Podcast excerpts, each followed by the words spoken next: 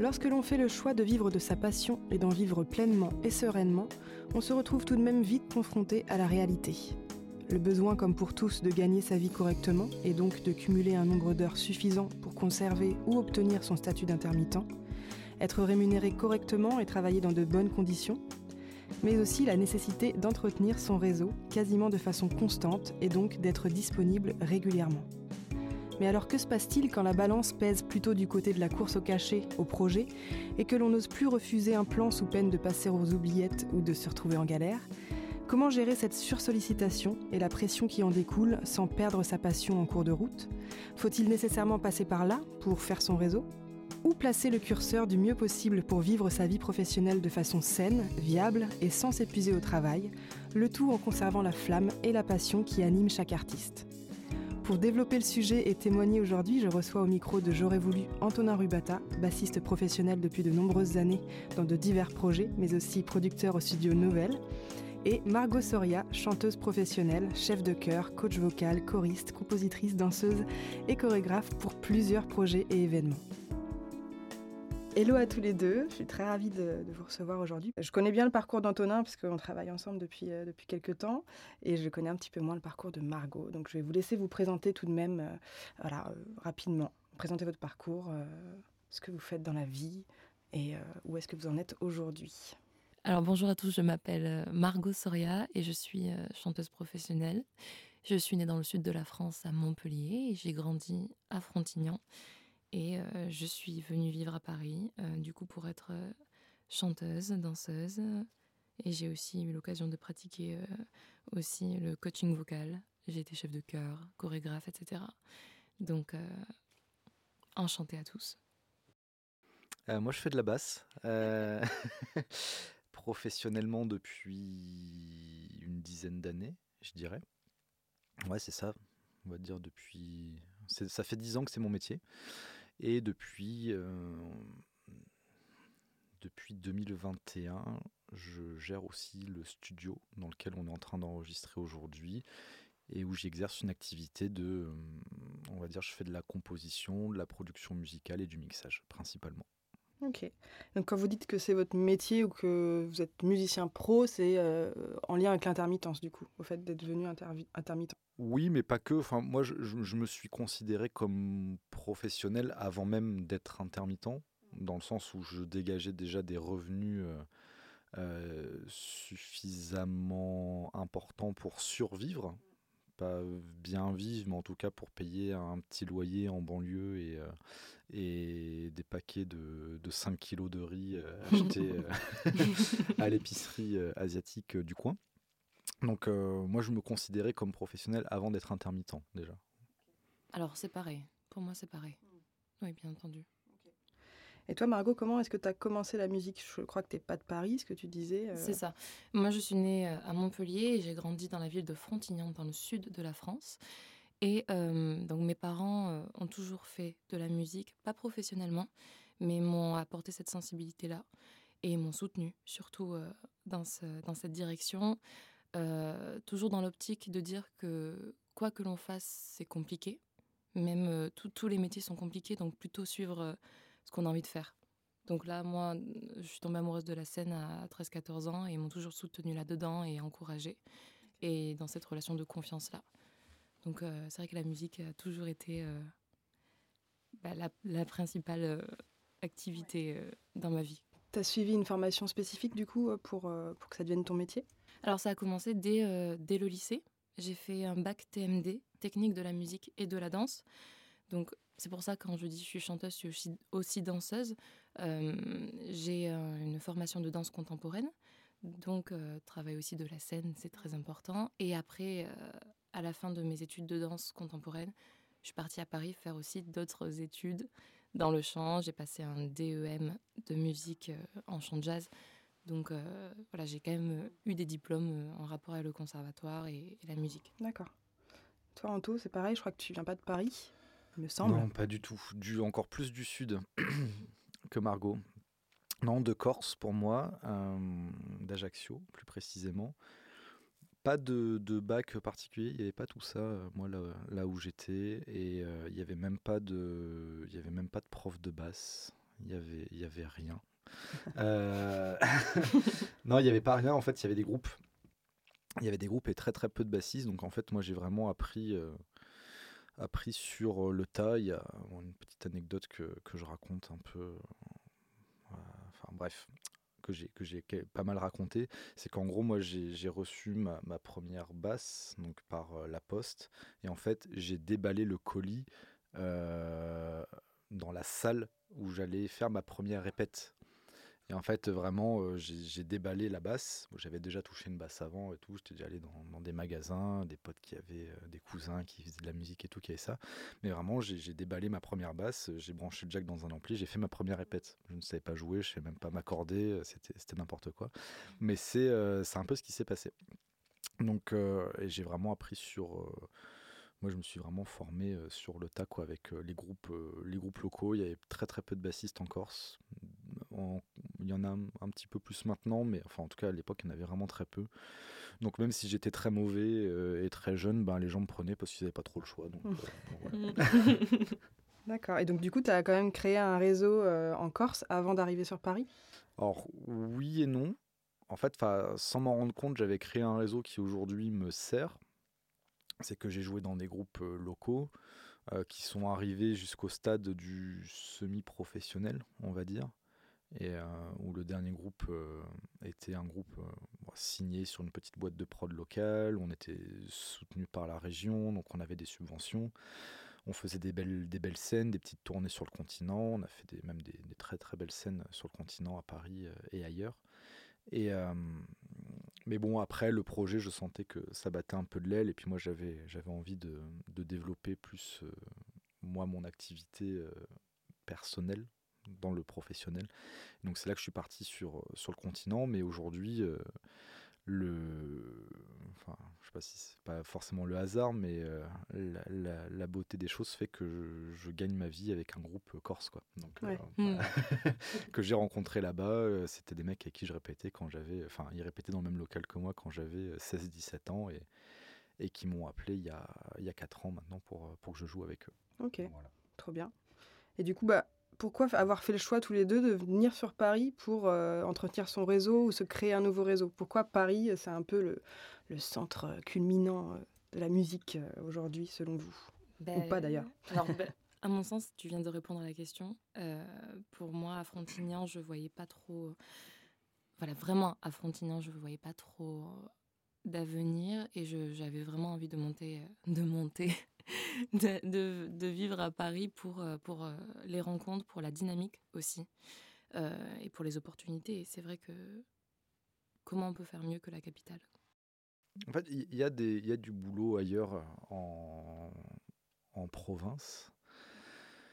bah, y a, enfin, pour preuve, je, joue avec un groupe, un groupe corse qui tourne, qui tourne énormément. J'ai des potes qui habitent en province et qui, et, qui, et qui s'en sortent très bien il y a quand même moins d'opportunités.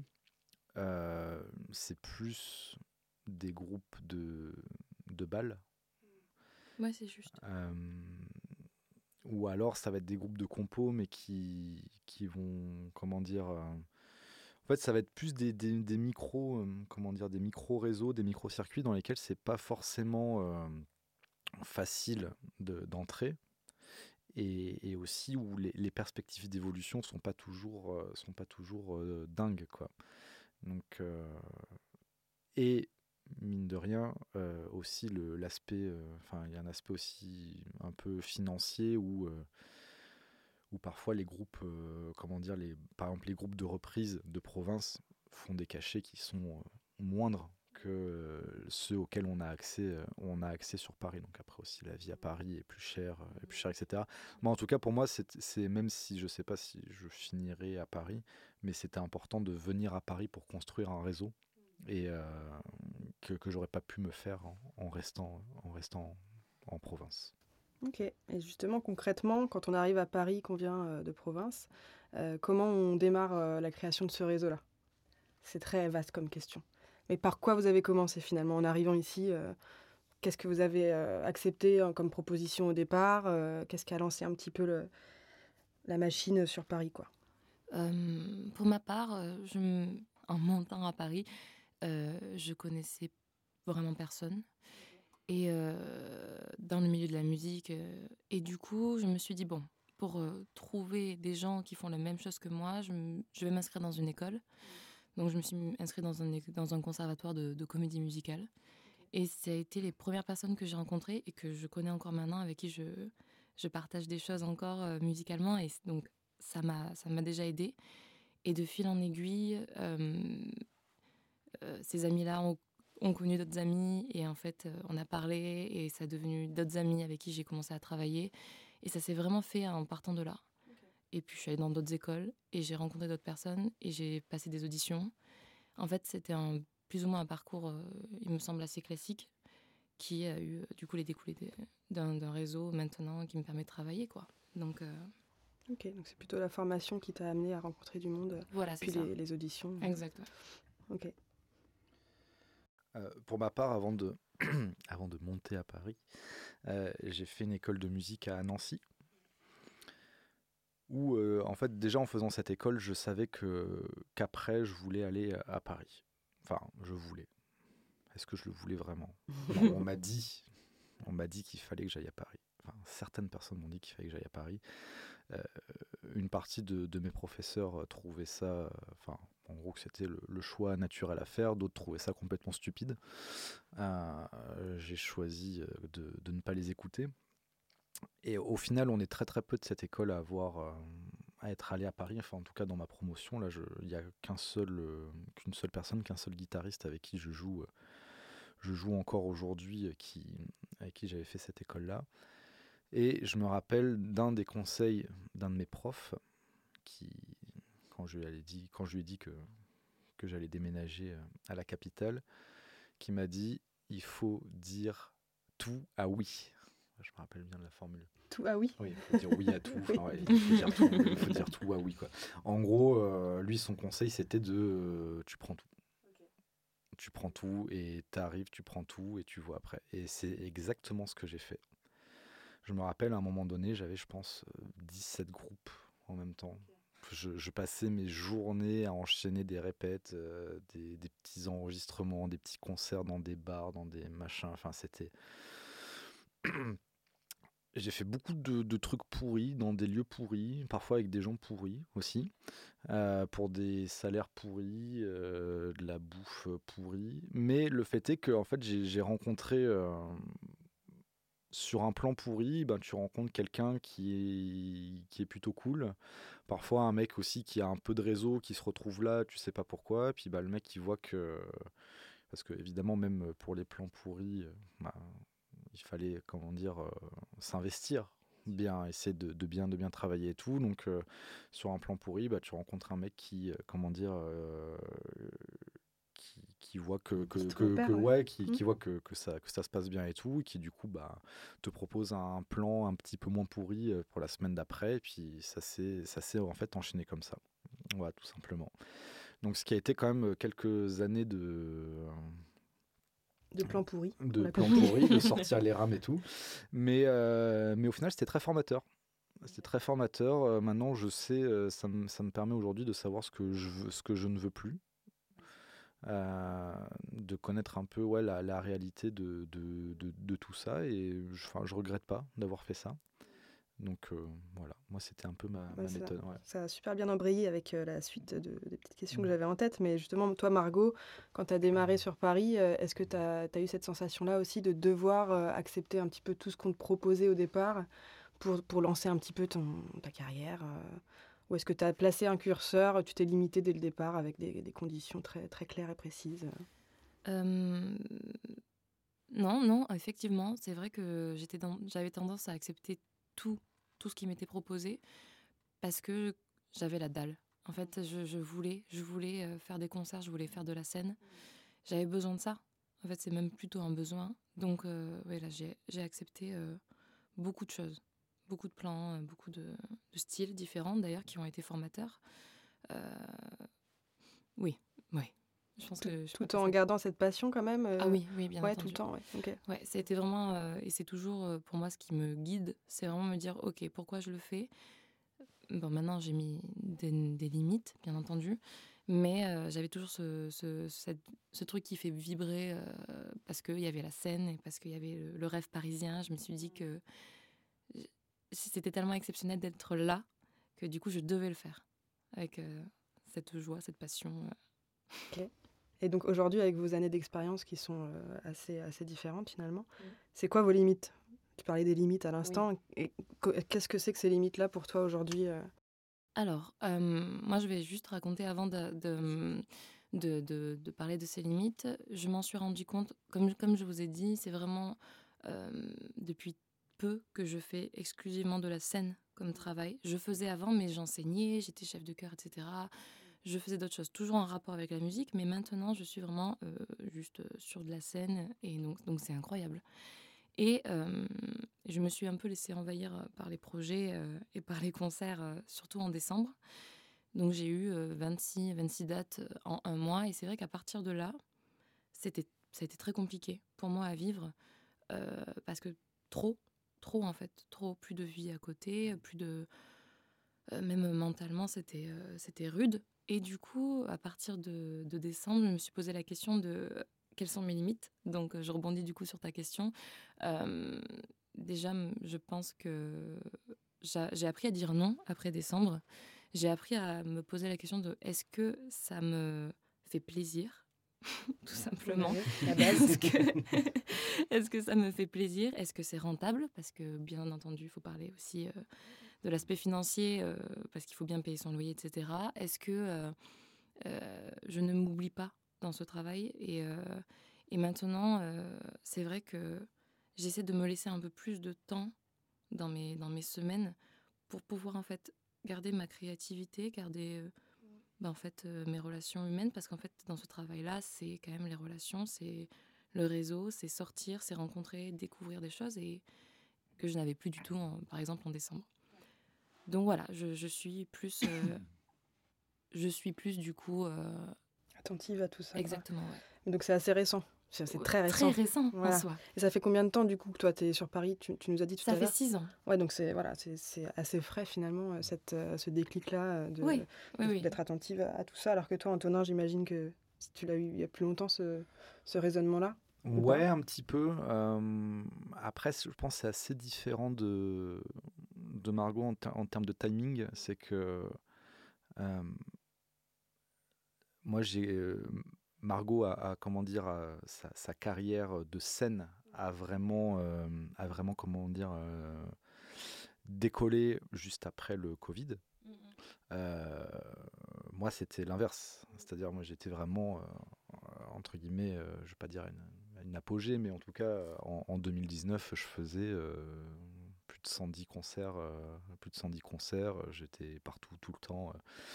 Euh, et puis après, moi, je me suis pris euh, cette, cette, ce truc-là dans la gueule, que d'abord j'ai adoré parce que c'était des vacances.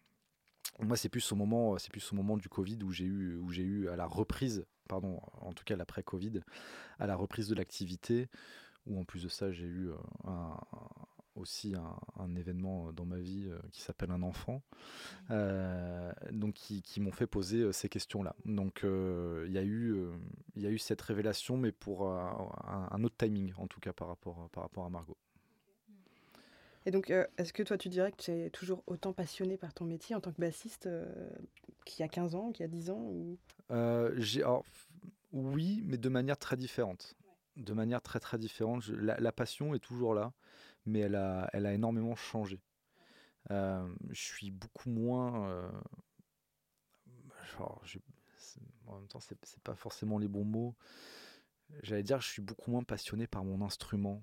Et d'un côté, c'est pas vrai, d'un autre côté, c'est vrai. Euh, je, suis plus. Avant, avant j'étais vraiment. Je me considérais vraiment comme un bassiste. J'étais passionné par mon instrument, je, je, travaillais des heures et des heures par jour. Enfin, j'avais vraiment ce côté-là instrumentiste euh, où j'allais euh, jammer, où j'allais, euh, j'avais des groupes de, de jazz fusion. La... Enfin bon bref, j'avais vraiment ce, truc-là. depuis depuis quelque temps, j'ai plus, je suis plus passionné par la musique de manière globale. Je fais beaucoup moins beaucoup moins de basse. J'essaie de plus avoir une même dans les, dans les groupes où je ne suis que bassiste, j'essaie de, beaucoup plus avoir cette, une vision d'ensemble de, de, la musique. Et le fait d'avoir le studio aussi, de travailler la composition, le mix et tout, ça, ça m'aide vachement à, à, tout ça. Et en fait, je crois que je suis plus maintenant passionné de son et de musique que de, que de basse en particulier. En fait, au final, je suis bassiste quand même parce que ça reste mon activité principale d'être bassiste, mais je me rends compte que ça aurait pu être n'importe quoi d'autre, n'importe quel autre instrument, ce serait, ce serait pareil quoi. Donc, Et ça te manque pas de justement de, de moins bosser ton instrument Est-ce que justement ça te porte pas aussi préjudice dans, dans, dans, ce que tu peux faire au quotidien? Est-ce que tu, tu sens pas que tu régresses ou que tu ne progresses plus sur ton instrument? Alors, il y a eu beaucoup de frustration à une époque parce que ça, c'est venu, euh, c'est venu avec l'arrivée de, de l'enfant, principalement.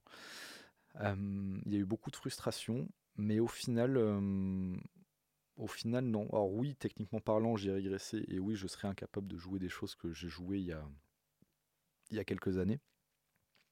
Mais, mais au final, ça m'intéresse plus tant que ça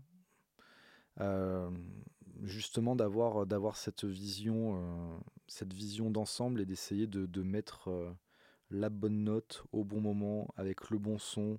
le bon timing le bon en fait c'est vraiment euh, quand je travaille c'est là-dessus que je vais me concentrer et je me rends compte que moi j'aime la musique même si parfois ça peut être de la musique complexe mais c'est ça maintenant qui m'intéresse vraiment dans la musique c'est que la bonne note arrive au bon moment avec la bonne, la bonne intensité, le bon tout. Le... Et, ça, c'est quelque chose qui, qui, est très difficile à faire, mais qui se travaille autrement que par le travail de l'instrument. Le, le, travail de l'instrument fait partie de, de, ce processus, mais il y a, y a beaucoup d'autres choses. Et quelque chose moi, que j'ai recommencé à faire il y, a, il y a quelques années que j'avais complètement arrêté, c'est d'écouter de la musique. Je n'écoutais plus. La base, quoi. C'est juste, c'est juste ce que tu dis. Enfin, pour ma part, moi, j'écoute que de la musique pour euh, travailler, parce que c'est ce que je vais devoir apprendre. Voilà, bah, moi, pendant des années, ça a été ça. Et là, depuis, euh, depuis quelques, on va dire à peu près un an et demi, un an et demi, deux ans, je, je réécoute de la musique. Et c'est bien, ça fait du bien. Et en fait, écouter, en écoutant de la musique, on apprend euh, tout autant qu'en la jouant. Ouais. Donc, si on l'écoute avec les bonnes, les bonnes oreilles l'écoute active. Toi, Margot, tu as encore le temps de travailler ton instrument, donc tes instruments, ta voix, ton corps avec la danse euh La danse, non. Euh, vraiment, euh, à part sur scène lors des prestations, mais, mais c'est vrai que la danse, j'ai mis un peu de côté, et avec regret d'ailleurs. Mais il faudrait que j'arrive à trouver un peu de temps pour reprendre ça. Mais sinon, au niveau du chant, c'est vrai que je m'exerce pas tous les jours.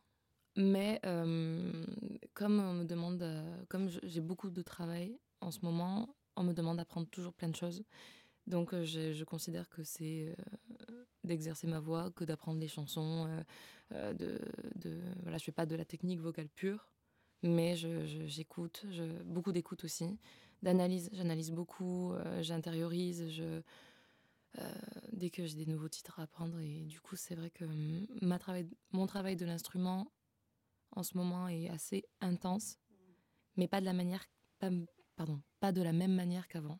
Avant, je travaillais vraiment ce truc de technique vocale, de, comme tu disais Antonin, de de, de, de, faire des notes. Euh, avant, j'en mettais partout, pratiquement. Je faisais, euh, je voulais tout le temps aller dans le, dans le, dans le toujours plus, dans la perfection du, ok, la vibe, la vibe parfaite, le, la technique, toujours la technique. Et maintenant, je, même si j'ai que 25 ans, euh, j'ai réfléchi beaucoup à l'utilité de pourquoi faire cette note, pourquoi en faire trop, et pourquoi pas faire quelque chose juste de nécessaire, juste voilà, poser cette note-là du début, comment je l'attaque, comment je la termine, et est-ce qu'elle résonnera différemment.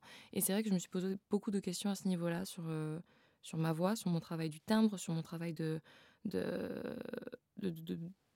ouais, du, je ne sais pas si ça vous parle du timbre, mais voilà, de la, de la sonorité de mon son, de, de la légitimité qu'il a et de, et de comment il va sonner en fait.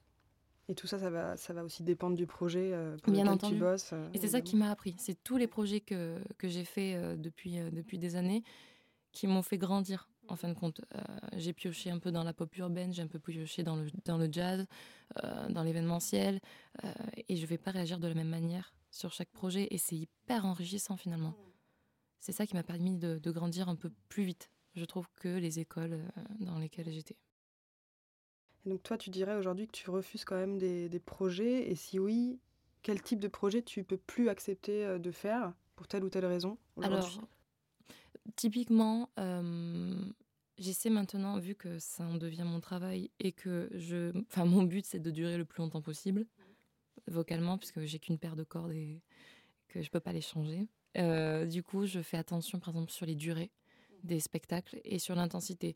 Je pourrais faire 4 heures, entre guillemets, de jazz, de quelque chose un peu plus doux, musique ambiance bien entendu, mais si ça touche à vraiment envoyer pendant 4 heures, c'est vrai que j'essaie de, limiter ce genre de, de, prestations parce que, en fait, tout simplement, le lendemain matin, je ne peux pas travailler parce que j'ai la voix fatiguée et, et, mon corps est fatigué et je dois tout le temps être parfaite au niveau de mon corps et de l'entretien des cordes. Donc, je ne peux pas euh, accepter tout ça.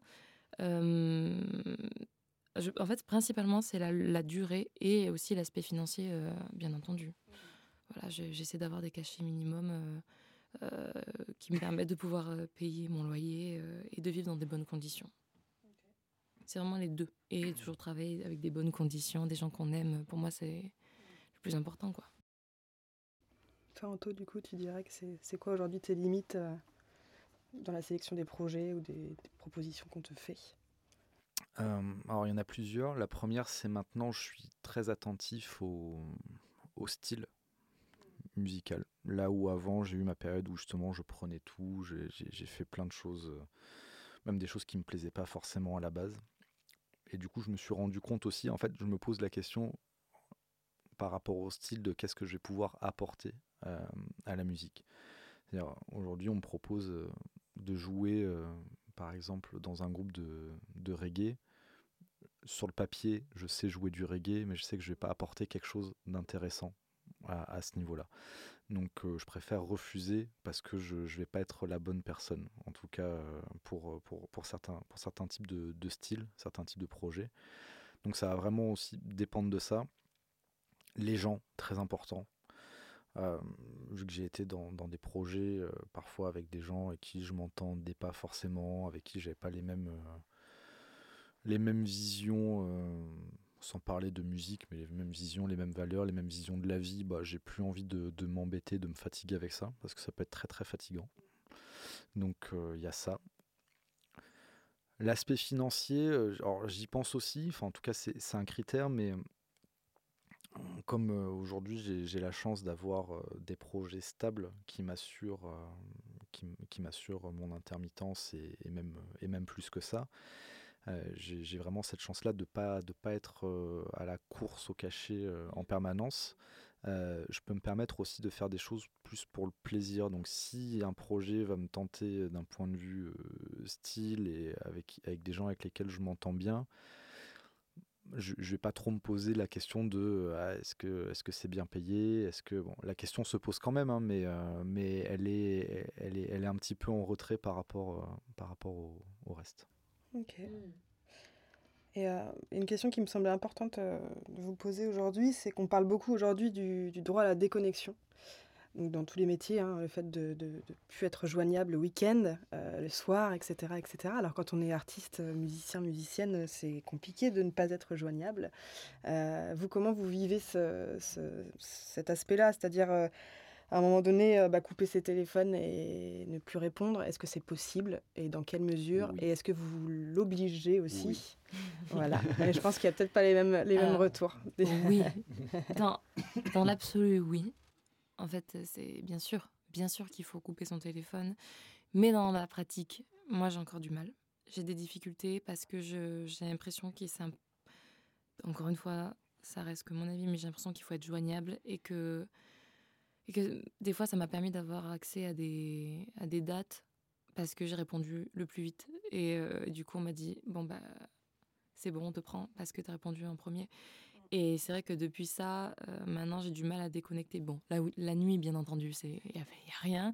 Mais euh, je reste toujours disponible. Alors, c'est assez chronophage Mais, euh, mais, mais il faut, faudrait couper. Faudrait couper le téléphone. C'est, je suis un peu mitigée entre les deux. Après, il y a des gens qui, qui, travaillent aussi avec des agents et des personnes qui font, qui font les choses ce pour eux. Pas, ce n'est pas notre cas. Voilà. je crois que ce n'est pas votre cas, donc euh, ouais. ça peut être la solution aussi. Mais, ouais. Toi, tu y arrives? moi, alors moi, j'ai trouvé un, un, très bon, un très bon compromis, on va dire. C'est que je sais que dans tous les cas, comme euh, beaucoup de gens, j'ai mon téléphone dans la main très souvent. Non, en fait, je sais, je sais que je, je, check régulièrement mes, mes, messages, mes mails, etc. Mais par contre, moi, je n'ai plus aucune notification sur mon téléphone. C'est-à-dire que quand je reçois un texto, je ne le sais pas. Quand je reçois un WhatsApp, je ne le sais pas. Quand je reçois un mail, je ne le sais pas. Quand je reçois un message privé sur euh, Instagram, sur Messenger, je ne le sais pas. C'est-à-dire mon téléphone ne vibre plus, à part pour les appels de certaines personnes. Voilà. Donc euh, moi, je n'ai plus de, je n'ai plus de notification sur mon téléphone. Euh, quand je, je, je, me suis décidé à faire ça, j'ai eu un peu peur justement de, de, rater des choses parce que moi aussi, ça m'est arrivé de d'avoir des jobs parce que j'étais le premier à répondre et aussi même aujourd'hui en tant que que gérant de projets de studio et compagnie, il m'arrive d'engager des personnes parce que ce sont les premières à répondre. Donc je sais très bien. Mais bien sûr. je sais très bien, je sais très bien ce que c'est. Mais on... mais au final, vu que je m'oblige à checker, on va dire mes messages toutes les, euh, toutes les heures, toutes les deux heures, je j'ai pas l'impression de rater. En tout cas, j'ai j'ai coupé les, les notifications sur mon téléphone il y a, je pense, que ça fait un an à peu près et j'ai pas j'ai pas raté de job depuis mmh. j'ai pas j'ai rien raté en fait. Donc euh, vu que je reste quand même c'est pas comme si euh, je, je checkais mon téléphone qu'une fois euh, dans la journée tu vois. Donc je reste quand même je reste quand même actif à ce niveau là mais par contre au, la, la différence c'est que c'est moi qui choisis. Ouais. là où avant je me, je me, retrouvais en plus avec tous les, les, groupes, euh, les différents groupes de conversation qu'on peut avoir pour, pour les différents projets, les machins. En fait, je me retrouvais avec mon téléphone qui vibrait, qui sonnait en permanence et ça devenait, ça devenait vraiment oppressant, ouais, mais ça. vraiment physiquement, ouais, physiquement oppressant. Et en fait, la, donc je continue à recevoir énormément de messages et compagnie, mais la différence, c'est que c'est moi qui choisis mmh, de quand je vais les regarder. Dispo, voilà. Et, et, ça, ça fait, ça fait la différence. En mmh, tout mmh. cas, moi, je me sens beaucoup mieux depuis, depuis ça. Donc, et j'ai pas l'impression que ça m'handicape professionnellement parlant parce que je reste quand même attentif à, être, à être joignable et être disponible pour les gens avec lesquels je travaille. C'est hyper bien. On garde le, le tips. Mais oui, mais, oui, mais c'est hyper bien. Oui, parce qu'il y a quand même une charge mentale qui s'installe Oh oui. euh, quand on est sursollicité en permanence. Ouais. euh, Et en plus, aujourd'hui, enfin, avec les, les, les, les outils, enfin, les téléphones euh, modernes, il y a, il y, a, il y a plein de qui ils peuvent nous aider à faire ça. C'est-à-dire que moi, j'ai vraiment, je filtre les gens ou par contre, quel, quel que soit euh, le jour de l'heure, de la nuit ou quoi, il y a certaines personnes, ça va forcément sonner, tu vois, ça va forcément vibrer, euh, je vais forcément recevoir les messages et tout. Et pour le reste, ben, les autres, ils attendront. Bah ouais, c'est très bien. Mais c'est très bien. Tu as revu tes priorités, Ouais. c'est bien. C'est bien. Et dans tout ça, est-ce que vous savez aussi vous accorder des vrais moments de pause? C'est-à-dire des vacances, des moments où vous ne bossez pas, vous vous imposez une période, et là, vous vous imposez de ne- de n'accepter aucun plan sur cette période? Je réponds. en Question piège. Vas-y, vas-y, Ok. Euh, c'est c'est incroyable comme question parce que je suis en plein là-dedans également. Euh, je- J'ai pris mes. on a- je suis en train de prévoir mes premières vraies vacances depuis depuis moult années et euh, que j'ai déjà décalé. C'est-à-dire que de base elles étaient elles étaient prévues plus tôt et comme des plans assez importants sont tombés. Mm. J'ai demandé de les décaler, etc. Décaler, décaler. Et là, j'ai enfin bloqué une semaine, ce qui en soi n'est pas beaucoup, mais j'ai enfin bloqué une semaine pour pouvoir partir et prendre euh, un peu de temps Mm.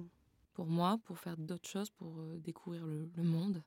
Et, euh, et c'est- et c'est c'est étonnant. Et je, je- pense que je suis encore un petit peu en stress en, me, en espérant. Qu'il n'y a rien qui tombe à ce moment-là. Oui, parce que, parce que en fait, je ne sais pas vraiment prendre de vacances. Mm. Même le, concept de qu'est-ce qu'on fait? Est-ce qu'on fait rien? Est-ce que euh, il faut que ce soit du coup vu que c'est les seules que je vais prendre, il faut qu'elles soient parfaites. Mais donc voilà, je suis un peu dans, cette dynamique-là de, de, de, de gérer en fait mes vacances, qui est assez paradoxal en soi. c'est bien, c'est bien. Mais, mais c'est très intéressant. Ouais, c'est intéressant. Après, j'ai l'impression quand même que c'est difficile d'anticiper euh, trop les vacances, quoi. oui. enfin, les vacances ou les moments de pause, parce qu'effectivement, on se dit qu'il y a toujours un plan qui peut tomber un peu euh, sur cette période-là. Mais, mais, on en vient au non.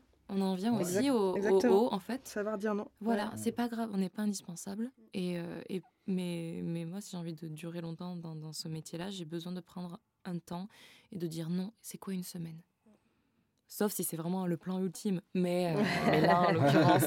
des exceptions. là, en l'occurrence, ça, je pense que ça va aller. Ok. Et toi, Antonin? Euh, Pareil que Margot. Moi, je déteste les vacances en plus. J'aime pas ça, je me fais chier. Non, mais en, en, vrai, moi, quand je pars en vacances, pour moi, ma définition des vacances, c'est de pouvoir travailler à mon rythme. C'est juste. C'est vrai. En fait, c'est ça. C'est-à-dire qu'aujourd'hui, ce qui me manque, entre guillemets, euh, c'est plus que je suis dépendant, c'est un choix, mais du, rythme des autres, enfin des gens avec, lesquels je travaille, parce que je, ne travaille pas, je ne travaille pas tout seul, que ce soit au studio ou dans, dans les projets et tout. Donc on est tous dépendants des, rythmes des uns et des autres. Moi, pour moi, ma définition d'être en vacances, c'est de pouvoir travailler à mon rythme. C'est-à-dire que quand je pars en vacances, je travaille, parce que mon travail, c'est ma passion, et que, et que si je passe, je suis capable de passer une journée ou deux sans travailler, euh, plus euh, s'il manque, euh, il manque un truc. Donc pour moi, c'est plus ça la définition des vacances. Mais là, je sens que par contre que oui, j'en ai besoin de, partir, de partir un petit peu aussi. C'est pas encore concret, mais mais mais oui, ça va, ça va se faire. Et vous voyez tenir comme ça, ce rythme-là pendant très longtemps? Comment vous vous voyez dans, dans 15 ans, par exemple? Est-ce que vous voyez encore, euh, dans 10 ans, allez, encore euh, musicien, musicienne pro Ou est-ce que vous avez d'autres euh, d'autres envies voilà? Alors, pour ma part, oui. Moi, je me vois, je me vois faire de la scène longtemps, enfin, tant que je le pourrai. mais après, je trouve que l'avantage de mon métier en tant que chanteuse, c'est que bah, il y a plusieurs possibilités. On peut être chanteuse euh, ou chanteur euh, premier plan, on peut être choriste, on peut, enseigner, euh, on, peut, on peut faire des, voilà, du coaching, faire des voix, des voix témoins dans des studios. Et on n'est pas obligé d'être tout le temps front. Et du coup, c'est, je trouve ça assez intéressant de ne pas forcément savoir ce qui va se passer dans dix ans, mais de continuer dans, dans cette, voilà, cette, cette voilà, chanteuse. Mais après, à quel endroit, comment je sais pas encore. Mais c'est assez intéressant parce que c'est un métier qui est assez riche. Et comme tu disais, Antonin, en fait, euh, faire de la musique en soi, pas forcément même que chanteuse, il y, a tellement de possibilités dans, dans, dans ce, dans ce métier-là que je, je, je, me laisse faire. On verra ce qui va se passer. Tu te laisses porter. Carrément, carrément. ok. Euh, pareil pour moi. Moi, je, toute façon, je ne sais pas faire grand chose d'autre que de la musique, donc a priori, euh, a priori euh, je, resterai là-dedans. Enfin, on ne sait pas de quoi l'avenir est fait, mais, mais en tout cas, c'est le but. Moi, c'est plus l'équilibre là que j'essaye de, trouver qui commence à être, euh, être plutôt confortable entre justement le fait d'avoir d'avoir l'activité maintenant de, aussi de, au studio, donc de, de faire du mixage, de la composition, etc ça me permet d'être moins sur scène, mmh. d'être moins dépendant de la scène pour gagner ma vie. Donc, euh, c'est un rythme différent aussi. C'est un rythme euh, différent qui est qui a ses inconvénients, mais qui a aussi ses avantages. Euh, un des avantages, c'est de moins partir, de moins être absent. Là où il fut un temps où j'étais absent, je pense plus d'un tiers de l'année, j'étais pas, j'étais pas chez moi. Donc j'aimerais bien arriver, comment dire, à voir jusqu'où je peux aller avec, euh, avec cet équilibre entre, euh, entre la scène, euh, les tournées, le, travail au studio. Voilà, je ne sais pas trop de quoi, de quoi l'avenir est fait, mais bon, je me, je me pose pas trop la question, je me laisse, je me laisse un peu porter. Ok. Et j'ai une question que j'aime bien poser, que j'ai posée à Candice sur le dernier épisode aussi. C'est qu'est-ce que vous auriez aimé faire comme métier si vous n'aviez pas choisi cette voie-là de la musique? Petite question. Euh. Euh, ben, en, fait, euh, pour ma part, moi, j'ai pas choisi. Je crois. Je crois que j'ai pas choisi d'être chanteuse. Je crois que ça m'est vraiment juste tombé dessus. un peu comme quand, un peu comme on tombe amoureux en coup de foudre. je suis juste, bah, en fait, je me suis imaginé faire d'autres métiers, mais toujours en rapport avec la musique. Mais voilà, ça peut être un peu, euh, un peu simple comme réponse, mais j'ai pas le choix. Mmh. C'est pas genre euh, je veux être chanteuse, je veux... j'ai pas le choix. Je me lève le matin, j'ai faut que je fasse ça en fait. Mmh. Il y a que ça qui me qui me qui me qui me qui fait que je suis ce que je suis aujourd'hui. Voilà, c'est pas une décision. Voilà. Ouais, c'est beau.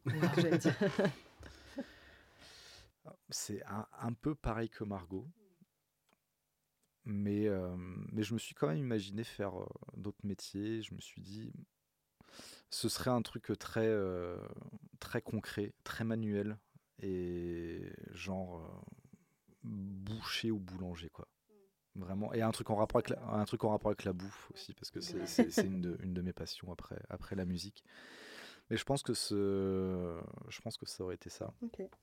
J'ai eu quelques périodes dans ma vie où je, pensais à une reconversion professionnelle quand j'en avais un peu, c'était un peu compliqué la musique, euh, etc. Où euh, j'avais pensé reprendre des études de littérature et de philosophie, mais au final non. Je pense que ce serait plus vraiment quelque chose de quelque chose de tangible, quoi, vraiment de ouais.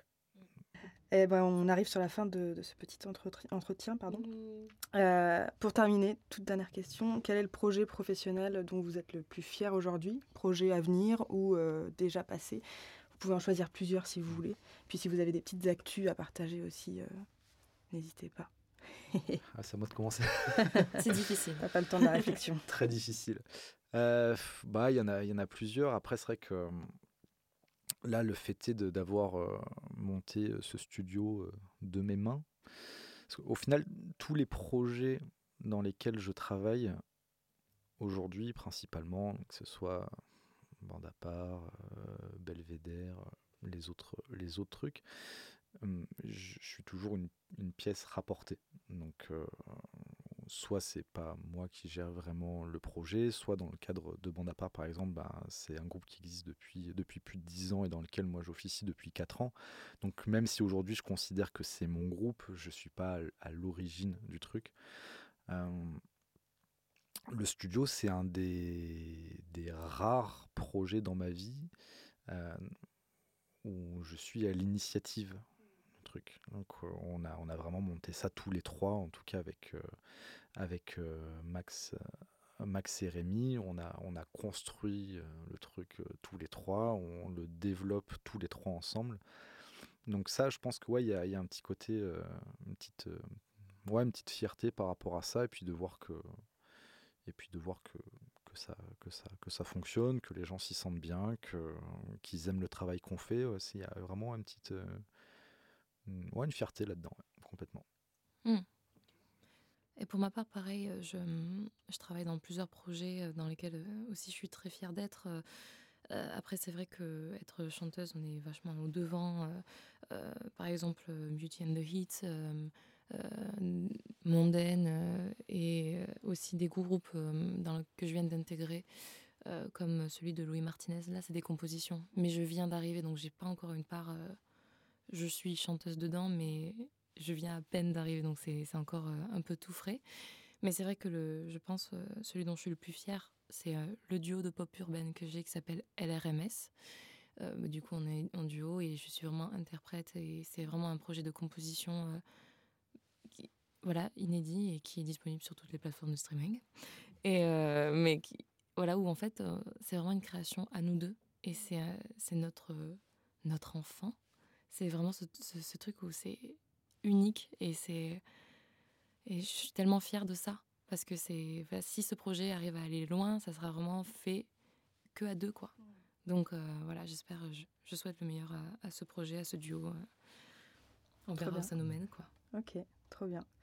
Eh ben, merci à tous les deux, vraiment. Euh, j'étais ravie de vous avoir euh, au micro du studio Nouvelle. Du coup, on remercie Antonin aussi pour la technique. Mm. un peu. Euh, j'étais double casquette. double casquette aujourd'hui. Et en plus, il porte une casquette. Oh. et puis, ben, on se retrouve pour un prochain épisode de J'aurais voulu. Et d'ici là, prenez soin de vous.